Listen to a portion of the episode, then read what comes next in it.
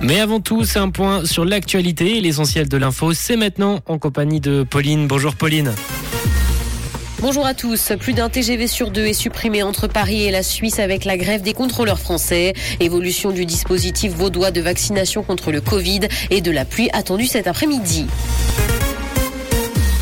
Plus d'un TGV sur deux est supprimé entre Paris et la Suisse avec la grève des contrôleurs français. À cause du mouvement social en cours, plus de 30 TGV Lyria sont à l'arrêt ce week-end.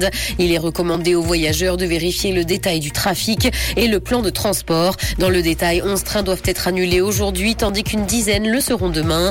Une mesure de compensation exceptionnelle à hauteur de 200% a été mise en place par la SNCF.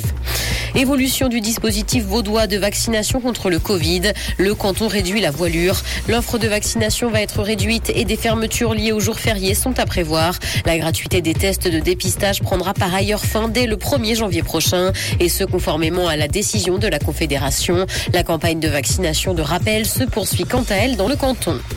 Les hôpitaux pédiatriques souffrent financièrement en Suisse à cause du système tarifaire. Les cantons appellent le Conseil fédéral à intervenir en urgence afin d'aider les hôpitaux pédiatriques. Les ministères cantonaux de la santé constatent que ces établissements perdent beaucoup d'argent parce que le système tarifaire est dépassé. Les hôpitaux pédiatriques du pays perdraient 60 millions de francs par an dans le seul secteur ambulatoire.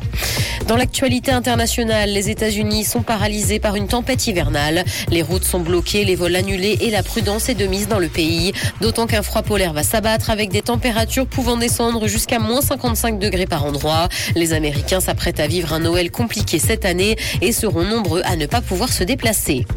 La maison mère de TikTok admet utiliser les données des journalistes pour les traquer. Deux journalistes qui enquêtaient sur ByteDance, la société qui possède le réseau social, ont été la cible de l'entreprise chinoise. Cette dernière a d'ailleurs condamné cette initiative malencontreuse qui viole gravement le code de conduite de la firme. Certains experts estiment cependant que les inquiétudes sont exagérées. Omar Sy a expliqué pourquoi il a quitté la France. L'acteur s'est installé avec sa famille à Los Angeles en 2012 et il ne compte pas quitter les États-Unis. Il est parti après le succès d'Intouchable. Sa notoriété commençait à être difficile à gérer et notamment pour ses enfants. Il a donc décidé de mettre de la distance, notamment pour les protéger. Et ça fait maintenant 10 ans que ça dure. Le ciel sera couvert cet après-midi et de la pluie est attendue. Côté température, le mercure affichera 11 degrés à Montreux et Morges ainsi que 13 à Genève et Gland. Bon après-midi à tous sur Rouge. C'était la météo, c'est Rouge.